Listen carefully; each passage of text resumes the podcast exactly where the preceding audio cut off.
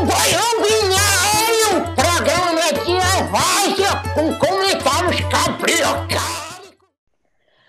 Bom dia, Fábio Ribeiro, gravação do Baião 90, porque eu acabei de subir o 89. Boa, 90. E a gente ainda não aprendeu a fazer direito, né? Enfim, quer dizer que, tipo, insistir muito numa ideia às vezes não significa muita coisa também, não. Mas vamos Não, lá. para. Cara, seguinte, vou falar de sustentabilidade hoje, economia circular. É, trouxe algumas notícias que têm vínculo entre si, que tratam a economia circular em diversas indústrias. A primeira indústria da moda, Patagônia. Você tem roupa da Patagônia? Eu tenho um colete. Eu tenho. Legal. Cara, eles estão surfando uma onda meio que inesperada. Eles lançaram um projeto chamado é, Recraft, que eles estão reaproveitando peças de roupas antigas e fizeram uma linha nova. Só que eles fizeram para valer mesmo, assim. Há quem diga que a Zara tentou fazer um projeto no passado, mas meio que sacaram que a Zara estava fazendo um projeto fake, assim. Ela não estava reciclando nada, estava usando tecido novo e tal. Mas eles Patagônia- pegam só roupas deles, Fá. Eles pegam roupas, tipo, as pessoas devolvem as roupas e eles refazem, é isso? Exato. Pra- não ficou claro, não ficou claro para mim se são só roupas deles. Eu entendo que sim, mas o legal é que, bom, virou um sucesso a marca, essa Recraft aqui. Eles vendem a preços até maiores do que as peças tradicionais deles. As roupas aqui vão de 57 a 230 dólares. Mas, cara, o que eles estão fazendo é basicamente isso aqui. Olha essa camisa, ela é toda recortada. Ela não é uma. Eles não pegam um tecido, levam para uma transformação e criam um novo tecido. Eles pegam o mesmo tecido, recortam, fazem esses retalhos e fazem novas peças. E isso virou meio que uma febre, assim. As, as roupas se esgotam rapidamente e isso abriu uma nova perspectiva para a indústria da moda. Esse conceito na, na indústria é chamado de upcycling. E muita gente fala sobre isso, mas nunca houve tecnologia para fazer isso de um jeito mais escalável, porque esse tipo de composição leva mais tempo, você não, você confronta um pouco do estilo do fast fashion, né, de você chegar rapidamente ao mercado. É um outro tipo de, é quase como se fosse um artesanato nisso daqui. Só que a marca É, e a tá Patagônia na como onda- um todo, né, Fá? Eles são Exato. bem, eles são bem descolados já. Eles são famosos pelo tal do capitalismo consciente, né? O CEO é famoso, escreveu livros sobre isso, sobre como fazer negócios conscientes da sua missão social. Tá aí mais uma prova de que eles estão de fato vivendo isso, né? Exato. Você leu uma, você leu alguma coisa deles? Foi você que me falou, né? livro. Você deve ter, você deve ter Eu esqueci lido, o nome do livro agora, me fugiu, mas ele fala sobre é, do CEO da Patagônia e ele fala sobre capitalismo consciente, essencialismo, minimalismo. Os caras são muito, muito legais.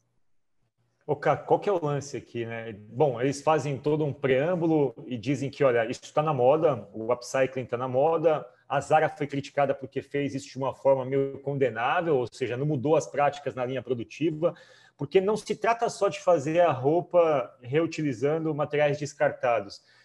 É, tem toda um- uma preocupação de como você faz isso na cadeia produtiva, uso de água, mão de obra, enfim, não é só o conceito da roupa. Mas e, e qual- quais são os desafios, né? Os números são meio assustadores assim. Dizem que anualmente a gente tem descarte de 100 bilhões de peças. Eh, em média, a gente usa uma peça sete vezes, só sete vezes antes de descartar. Eu uso, na verdade, muito mais. Vocês têm provas aí que as minhas calças são tipo, enfim, já uso pelo menos desde que eu tinha 14 anos e até hoje elas funcionam. Mas o número é assustador, cara. E aí esse é o mote da campanha. Olha que roupa linda essa aqui. Lindo. E tem um, tem um documentário muito forte sobre isso, Fá, que é Quando o Carnaval Chegar. Não sei se eu já te Sim, falei desse, já. desse filme, que é sobre Esse as calças jeans no Nordeste, né? E, e lá não fala tanto sobre upcycling, mas fala um pouco sobre como a gente criou um fast fashion que em cadeia produz muitas distopias, assim, sabe? Então, cidades inteiras que vivem em função disso, de uma produção exagerada, né? De você enricar sempre a mesma ponta, mas não a cadeia inteira. Então, acho que quando a Zara tentou propor alguma coisa, deve ter se metido os pés pelas Sim, mãos aí. Pode ser. Não distribui. O lance da Patagônia, cara, é que ela está fazendo. A Patagônia está fazendo parcerias com designers, tá? Ela tá trazendo pessoas que, tipo, pô, botam ali uma, uma espécie de senso estético e artístico e as peças ganham. O fato de você fazer isso de forma. E as peças são muito únicas, né? você não tem muito volume de várias peças, não tem como escalar algo que usa retalho, por exemplo. Então as peças tomam meio que status de, enfim, são cobiçadas no mundo fashion. Só que o lance todo, o obstáculo que eles dizem do, do upcycling na, na, na rede de, de fashion, é que isso vai na contramão do que a indústria sempre fez, né? A indústria, pô, para a gente é fazer uma peça, imprimir várias dessas peças e mandar para uma rede de distribuição super capilarizada. É o fast fashion da Zara, da H&M, Maximizar da ganhos, né, Fá? É maximizar ganhos, Exato. né? Então, como é que você faz isso com o upcycling? É, é, é por isso que é contraditório você comprar uma roupa reciclada e ela custa o triplo do que a roupa tradicional. Não tem ganho de escala para esse negócio, né? Então, o lance todo é que isso tende a virar uma tendência porque a tida geração Z, ela meio que consome isso muito rapidamente, cara. Tipo, a, a Patagônia não consegue vencer o processo de demanda. Eu entrei no site deles aqui agora, e se você pegar as primeiras roupas aqui, tá vendo aqui, tem um site do Recrafted, Recrafted. As primeiras roupas e bolsas aqui estão todas sold out, tá vendo? Caraca, são bem bonitas, by the way, né? São, são super bonitas, né? novas. São, são super bonitas e ó, olha essa camisa, que é super legal, né? Super legal, gostei. É, é todo o conceito, e é todo o conceito, cara. Olha isso, essa, essa camisa ela tem retalho de pelo menos umas outras sete camisas, né? Então, eles foram para um lado muito sagaz e muito inteligente, e resta saber se o mercado vai copiar. Eu acho que essa é uma tendência que, de alguma forma, tem muita chance de se estabelecer, cara. Até por conta do apelo, do apelo artístico e estético que isso tem, né? Não, e eu acho, sinceramente, que as novas gerações de fato estão mais conscientes né, sobre isso. Então, é, entre comprar uma peça que você vai pagar a mesma coisa para saber que está gerando mais desperdício e uma que não, é, eu acho que tem um ganho de consciência que está nascendo, sim, Fá. Eu concordo com, com o CEO. E a gente, para quem não sabe, a gente tem uma divisão de fast fashion na Mastertech. Na verdade, a gente tem uma divisão de cursos de Fashion Tech, né? Fast, fast Fashion. Fashion Tech. Em breve, muito em breve, esses cursos vão emplacar. Tomara em 2021. Temos aí boas conversas iniciadas, quem sabe? Boa. É, porque tem Olha essa roupa aqui, ela meio, chama né? é, é, Recrafted Cinchilla Sweater. Nossa, é muito bonito. Os nomes são lindos também. Enfim, compraria só pelo nome essa. Tudo Vamos lindo. avançar, cara. Gostei avançar. Bom, olha que maravilha de notícia e como isso bate em economia circular, sustentabilidade. A Unilever soltou lá os resultados, pô, voltou ao nível pré-pandêmico, né?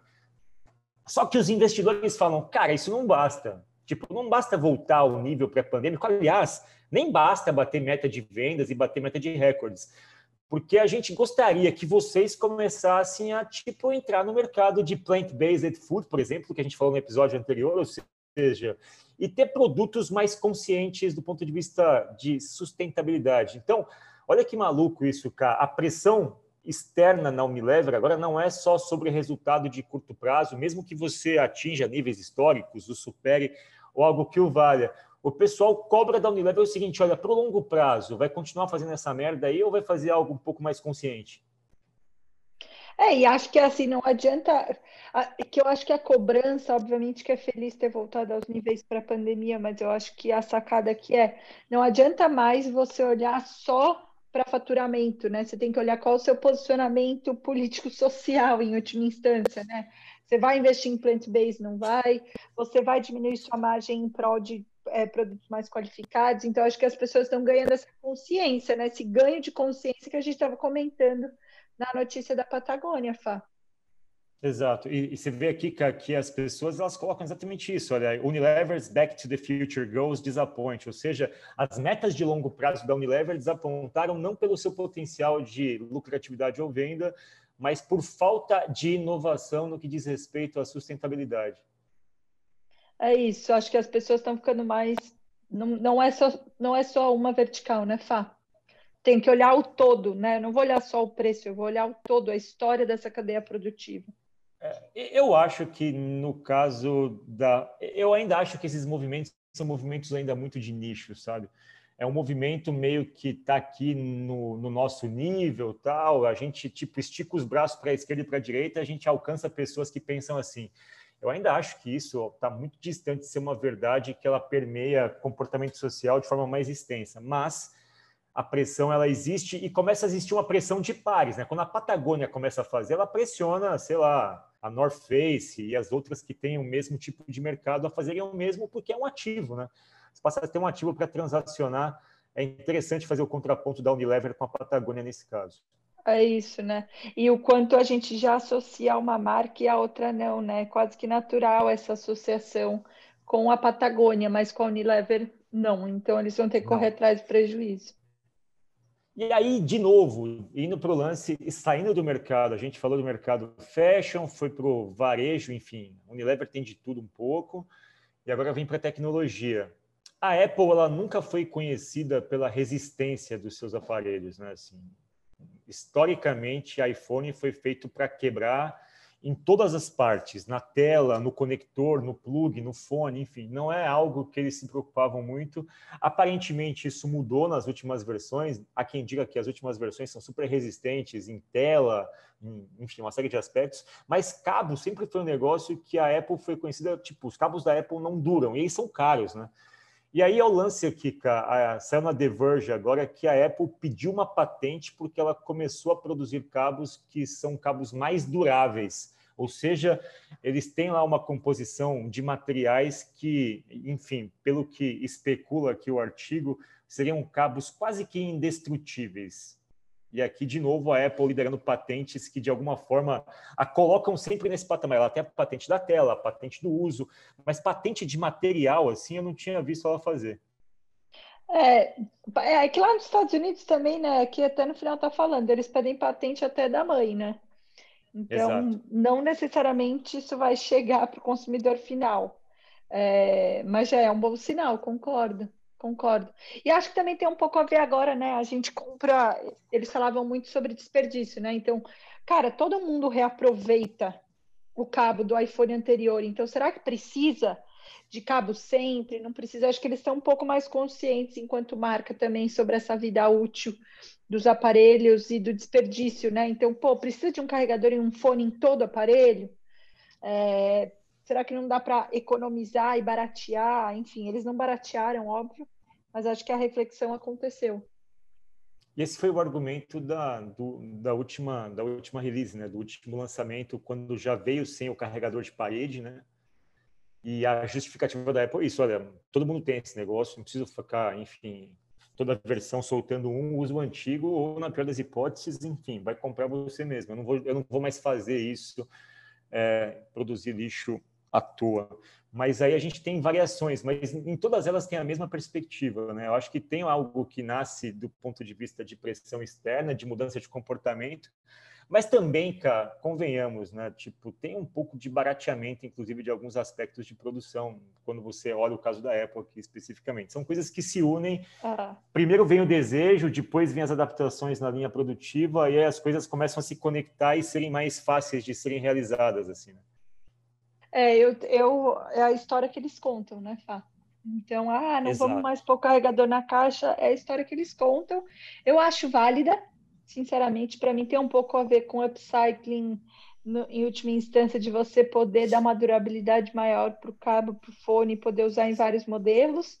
Então, eu, eu, vejo com bons olhos, apesar de não achar que a Apple só está fazendo Exato. isso pelo bom presságio sustentável. Boa, vamos seguir na nossa linha de sustentabilidade. Vamos para um lado que envolve sustentabilidade de um jeito até um pouco diferente.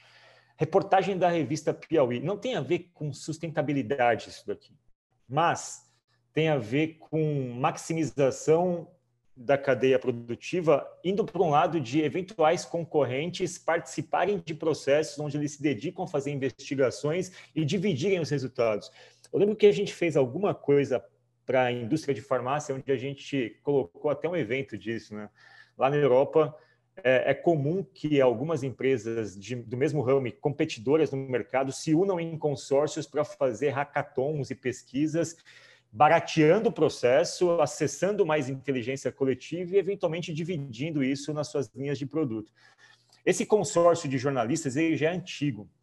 Ele tem 10 anos ele foi indicado ao Nobel da Paz. É um grupo de jornalistas, é uma espécie de ONG, sem fins lucrativos, e eles se dedicaram a fazer processos aqui de investigação dos Panama Papers lá. Então, esse projeto está sendo indicado ao Nobel.